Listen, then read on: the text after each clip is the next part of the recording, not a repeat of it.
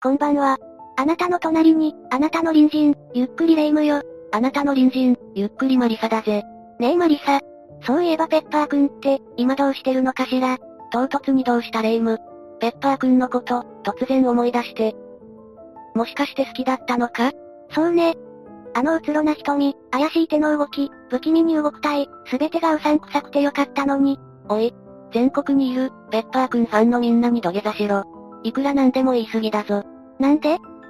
褒めてるのよ普通、狙ってもあそこまでおかしなロボット、作れないでしょ？いやいやいや、あれは別にそういうの、狙ってないから。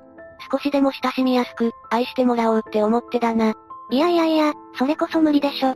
一体でも不気味なのに、たくさん倉庫に並んでたら、かなりのホラーよ。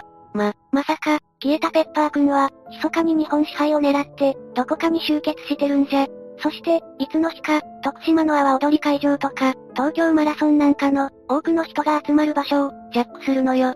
これが日本ペッパー化計画なのよ。な、なんだってって、お前は木林か。MMR じゃないんだから、そんなことは起きない。何言ってるのよ。MMR だって、木林が言うだけで、実際そんな陰謀や、秘密があったこと、ないでしょそうだったかっていうか、ペッパーくん、確かにどこに行ったのか、気になるな。そうでしょ？あと、ペッパーといえば、ペッパーランチってお店も、この頃見ないわよね。あのお店ってどこに行ったの？お店はどこにも行かないだろ。むしろ、お前が行かなくなったんじゃないのか？確かにね。昔、京王線の明大前にあったペッパーランチのお店、研修店舗で100円引きだったから、よく通ってたのよね。またマニアックな情報だな。いつの時代の話だ？もう10年以上前の話だけど、お前、永遠の17歳だろ ?7 歳ぐらいで、ペッパーランチに行ってたのか？あ、いや、それは、時々お前が何歳なのか、本当に暴きたくなるぜ。木林みたいにな。や、やめなさい。それだけは、やめなさい。しょうがない。視聴者の注意をそらすために、今日はお前の好きなペッパーくん、もとい、ペッパーランチで起きた、事件を解説しよう。まさか、ペッパーくんが、ペッパーランチで働いてるの？ペッパーくんが働いてたのは、ソフトバンクのお店か、はま寿司のお店だろ。妙に詳しいわね。隠れペッパーくんファンなの？じゃあわ、それじゃ、早速解説していくぞ。みんなも、それではゆっくりしていってね、ペッパーくん。今回紹介する事件はペッパーランチ事件だ。ペッパーランチ事件。やっぱりペッパーくんは日本転覆を。それはもういい、やめろ。事件についてちゃんと聞け。この事件は大阪にあった、ペッパーランチ震災橋店の店長と店員が起こした、監禁強姦事件になる。しかもその犯行手段がとんでもない手法だったこともあり、卑劣極まりない最悪の事件とされているんだ。でもこの事件って、名前すら聞いたことないわ。そんなひどい事件なら、ネットなんかでも散見されそうなんだけど、実はこの事件には不可解な謎が多く、マスコミ各社も大々的に報道していないんだな。え、なんでよそのあたりに関しては、後で見ていくとして、まずは事件の内容から説明していくぜ。2007年5月9日、チェーン店のペッパーランチ震災橋店に、当時20代の女性が食事に訪れる。時間はすでに午前1時ということもあり、この女性以外、店内に客は存在していなかった。午前1時にステーキを食べるなんて、なかなかワイルドな女性じゃない。そういうことじゃない。震災橋付近は、通称南と呼ばれる、大阪一の大繁華街だ。午前1時ぐらいなら、まだまだ人通りの多い時間帯だ。それに、今から16年前は、まだまだ深夜人口も多かったしな。まさに眠らない街といったところかしら。ってそれは新宿？懐かしいな。新宿ザメだな。お前の好きな真田広之さんも出てるぞ。うほ、いい男。脱線した。すまん。当時店内には、この客の女性と、同店の店長である北山大輔、そして店員の三宅正信の3人がいたんだ。すると、北山と三宅の2人は閉店作業を装い、お店のシャッターを閉めてしまう。そしていきなりスタンガンを取り出すと、その女性を脅迫するんだ。えー、これってお店の中よね。しかも店長と店員って、そんなことあり得るの？正直信じられないと思うが、現実に起こった事件なんだぜ。北山と三宅は女性に対して、俺らも頼まれてやっている。他にも仲間がいると犯罪組織であることをほのめかすんだ。そして女性から携帯電話を取り上げると、その女性の通話記録を確認し、GPS の恐れを考慮して携帯電話を破壊した。なんで通話記録を確認しているのかしら？これはお店に入る直前に、電話をしていないかどうかを確かめたんだ。もし通話記録から、お店に入ったことがわかると、すぐにバレてしまうからな。なんか手だれているじゃない。今までにもしてそうね。店長と店員っていうより、プロの犯罪者みたいね。まったくだな。余罪もありそうだ。そしてこいつら二人は無理やり、女性に大量の睡眠薬を飲ませて、彼女を40キロ離れた、泉佐野市の貸しガレージへと連れて行くんだ。二人はそのまま女性に乱暴し、現金5万5千円を奪い去る。そして女性を、ガレージで監禁するんだ。これって事前に、貸しガレージを借りていたということよね。完全に計画的ってことよね。ああ。この犯行は北山と三宅が、事前に計画した非道すぎる犯罪だった。二人は女性が逃げられないように丸裸にし、チェーンで両手両足を縛った。そして翌朝午前9時になると、二人は女性を貸しガレージに残し普通にお店へと出勤する。ちょっと、正気の沙汰じゃないわ。女性を乱暴して、そのままガレージで監禁するなんて。まったくだ。どういう思考回路をしていれば、こんなことができるのか。女性はどうなってしまうの？まさかこのまま。いや、ここで二人はとんでもないミスをする。女性の手足は縛ったものの、なぜか口を塞いでなかったんだ。その結果、女性は必死に助けを求め、ガレージ近くに住んでいた男性が、その声を聞きつけたことで、無事保護されるんだ。これはちょっと間抜けすぎるわね。でも、女性が助かっていかったわ。もしかしたら、命まで奪われるかもしれなかったし。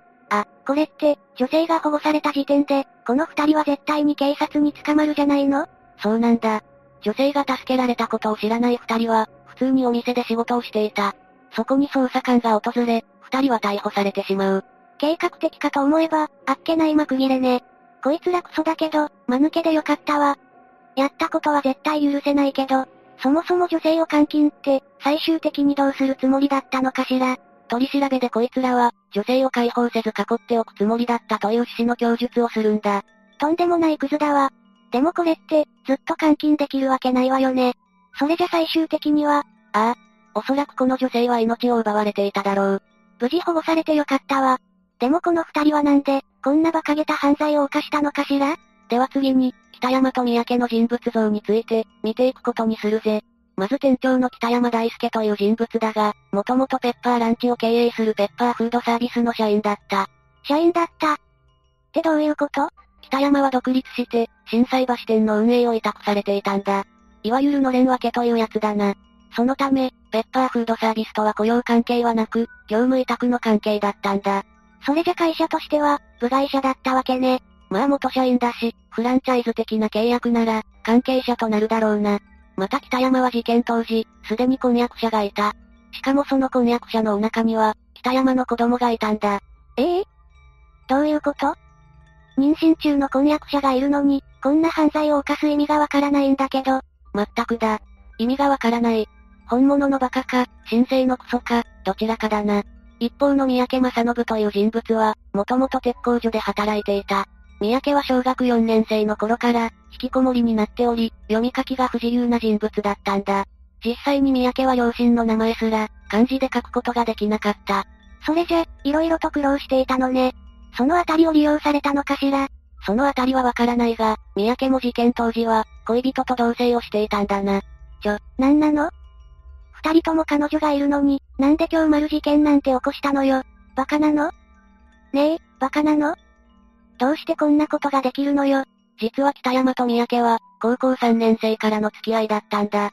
二人はゲームセンターで、知人を通して知り合い、北山に誘われる形で三宅は、ペッパーランチ震災橋店で働いていた。この震災橋店には他にも、アルバイトがいたものの、実質、北山と三宅の二人でお店を回していたんだ。まさに自分たちの城だったわけね。二人は2007年4月頃から、女性を暴行しようと計画を立てていた。その始まりは、綺麗な女性が多いから襲うかという、雑談からだったんだ。シャレにならないわね。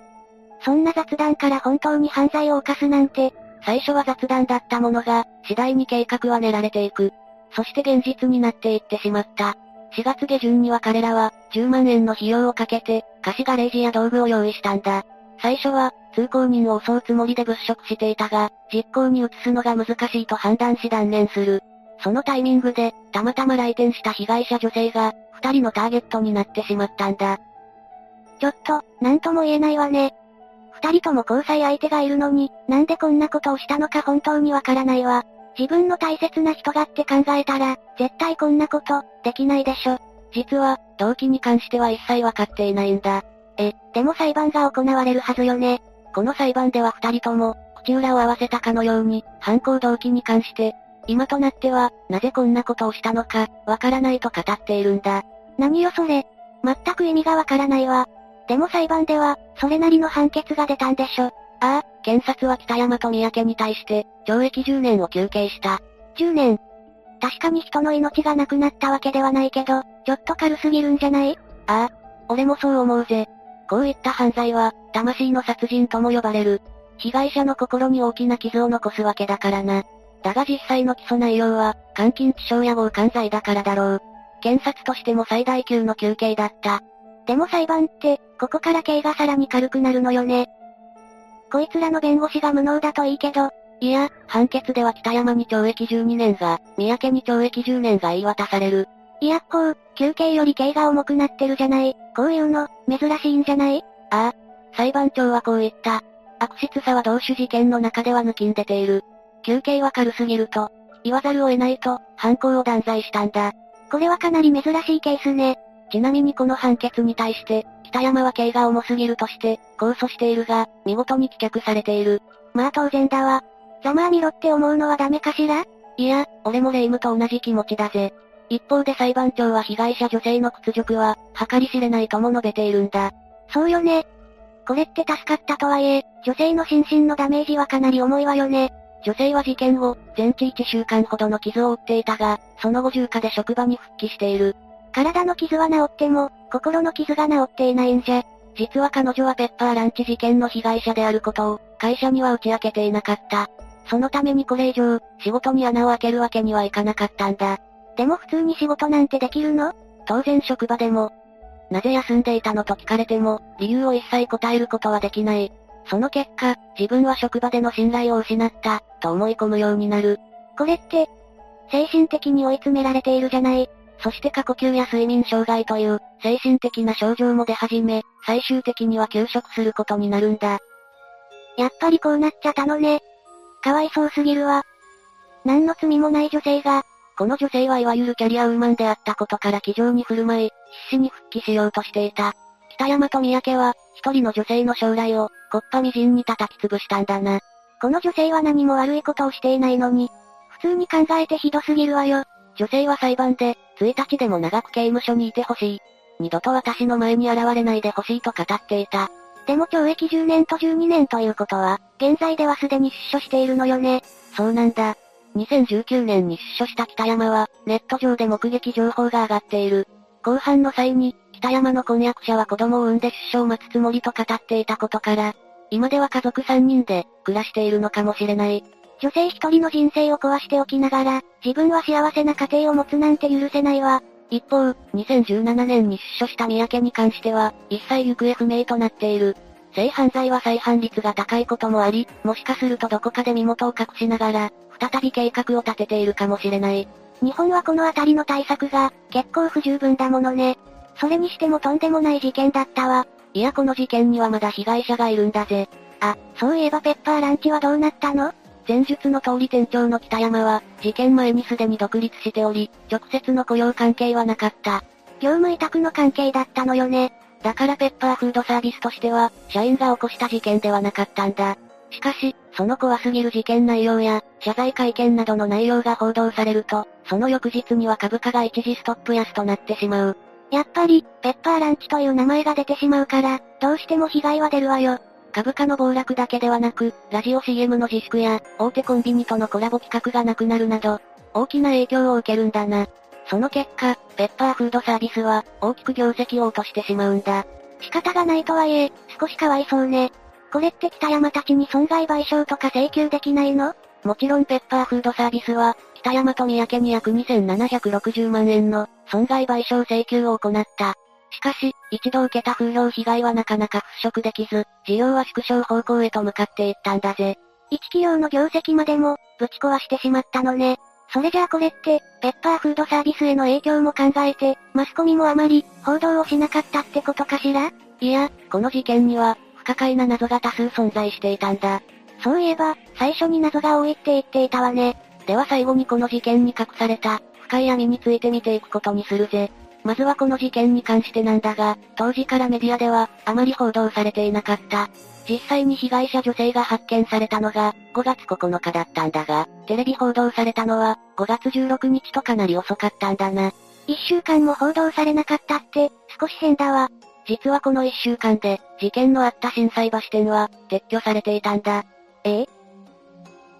それって露骨に隠蔽しようとしているじゃないの？しかも報道自体、ひっそりとした内容で、犯人の三宅の写真は学生時代のものが使われるなど、明らかにおかしかったんだ。これらのことから、マスコミをはじめあらゆる箇所に、どこからか大きな圧力がかかったのではないか、とされているんだ。何よそのどこからって、実はこの事件の被害者は、複数いるのではないかとされている。被害者女性が発見されたガレージや、犯人の自宅から、複数の女性の身分証や、毛髪に結婚、さらには預金通帳まで発見された。これらのことから、被害者女性は少なくとも、3人はいたと考えられているんだぜ。ちょ、ちょっと、めちゃくちゃ闇が深そうな気がしてきたんだけど、警察は余罪の追及とかしなかったの？この事実は一切公にされることなく、後半でも一切触れられなかった。しかも残り2名の女性に関しては、現在も行方不明で、見つかっていないとされている。そんな、余罪があるかもって思ったけど、闇が深すぎるわ。この事件の闇深い謎は、これだけじゃないんだ。実は被害者女性は、最初に犯人は4人ぐらいいた、と供述していたんだぜ。え？えどういうこと？何よそれ、それじゃ北山と三宅の、思いつきでの犯行ではないということ？そういえば二人は、女性に仲間がいるみたいなことを言っていたのよね。ただこの女性の証言に関しては、当時昏睡状態であったため、信憑性が薄いとされている。しかし準備の良さや犯行の手口から、組織的な犯行であった可能性も否定できない。そうよね、準備20万円も使うなんて、普通に考えたら異常だもの。さらに付け加えると、事件のあった震災橋から、女性を監禁していた泉佐野までは、高速道路を使っても、40分以上はかかる場所だ。普通思いつきで計画した犯罪だとしたら、わざわざこんな遠い場所の、ガレージを借りたりするだろうか？ってことは、これって北山と三宅は本当に、誰かに指示されて、犯行を行ったのかもしれないのね？実はこの事件の後、ある事故が起こっていたんだ。ある事故 ?2007 年5月18日午後11時半頃、JR 京都線の踏切で男性2人が、電車にはねられて、命を失うという事故だった。しかも、二人は肩を組みながら、自転車を押すという不可解な行動をとりながら、線路内に侵入していたんだ。なんか嫌な予感がするわ。命を落とした男性は、高槻市在住の30歳と、35歳の会社員だった。実はこの二人こそが事件の共犯者であり、証拠隠滅のために消されたのではないか、とされているんだな。確かに状況が不自然すぎるわよね。彼らは自転車を押していたのではなく、自転車にくくりつけられてそのまま線路へと投げ出された、とも言われている。でもこれって、警察の捜査で、詳しくわかったりしないのかしら？残念ながらこの二人の交通事故はもちろん、ペッパーランチ事件に関しても、警察の対応はかなりおかしな点ばかりだった。それって警察にまで、圧力がかかっていたということなの？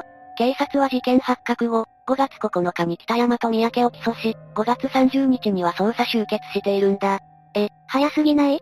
確かに犯人は捕まっていたものの、他の被害者や共犯者、さらには二人の常習性などに関しては、一切触れられていないんだ。それどころか前述の震災橋店を、一週間で撤去しただけではなく、女性が拉致されていたガレージも、すでに解体していたんだ。いやいやいや、おかしいでしょ。これって事件を早く、終わらせたかったようにしか見えないわ。明らかに何らかの力が、働いているようにしか見えないこの事件。その黒幕に関しては、様々な噂が飛び交っていた。そんな多くの噂の中で、一番信憑性が高いのが人身売買の組織なんだな。人身売買って中国マフィアとかが関与しているやつのこと？まあ中国マフィアに限ったことではないが、日本でも、人身売買の組織は存在すると言われている。若い女性を誘拐し、そのまま性奴隷として富裕層へ売りつけたり、解体して内臓などを闇市場に流したりしているんだ。本当にそんなことあるのかしら？それじゃ今回被害に遭った女性も、売られるところだったってこと？冷静に考えたらわかる通り、今回の事件は犯人の顔どころか、その職場まで被害者女性に知られている。この時点で犯人が、この女性を解放することはないだろう。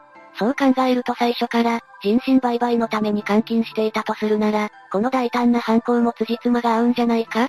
もしそうなら、人身売買組織が関与していたなんて、とんでもない事件じゃないのよ。まああくまで推測の話だ。ただ現状この事件には、おかしな点が多く存在するのも事実なんだぜ。普通の事件かと思ったら、怖すぎる展開になってしまったわね。それにこの事件のせいで、ペッパーランチがダビに付したのは、悲しすぎるわ。ペッパーランチは、まだ全然経営しているんだが、それでも経営自体大打撃を受けたんだから、何らかしらの保証をしてあげたいぐらいよ。まあ会社経営にリスクはつきものだからな。ある意味仕方がないとも言えるんだぜ。それに今は、ペッパーランチの業態自体は、ファンドに売却されて、今はペッパーフードサービスとは別企業なんだ。え？どういうこと？ペッパーフードサービスは、いきなりステーキの業績悪化で、経営が苦しくなり、素養のペッパーランチを売却して、生き延びたんだ。だから、今のペッパーランチは、ペッパーフードサービスとは関係がなくなってるぜ。ちょ、ややこしいわね。それじゃ、ペッパーフードサービスは、いきなりステーキが主力ってこと？いきなりだけに、いきなり出てきたわね。なんだ数がこんがらかっちゃったわ。ペッパーくん、詳しく説明してけろ。余計に、わけがわからなくなりそうだが、それしても今回の事件、真相はどうなのかしらね。そうだな。しかし、被害に遭った女性、本当に気の毒だしかわいそうすぎる。それに、他にも被害者がいるかもでしょ？不気味な話よね。おいレイム。お前の後ろにペッパーくんが来てるぞ。うひゃな、なんでびっくりしたわね。お前が呼んだからじゃないか？しかし本当に、うつろな瞳だな。そうね。不気味可愛い路線だったのかしら。みんなの隣にも、役目を終えたペッパーくんが、いるかもしれないわ。やめろ。うちのチャンネルは、都市伝説ホラーチャンネルじゃないぞ。だが警戒するに越したことはない。隣人がいい人だとは限らない。そうね。私たちみたいないい隣人か、慎重によく調べてから付き合いましょう。じゃあ、次回までのお別れだ。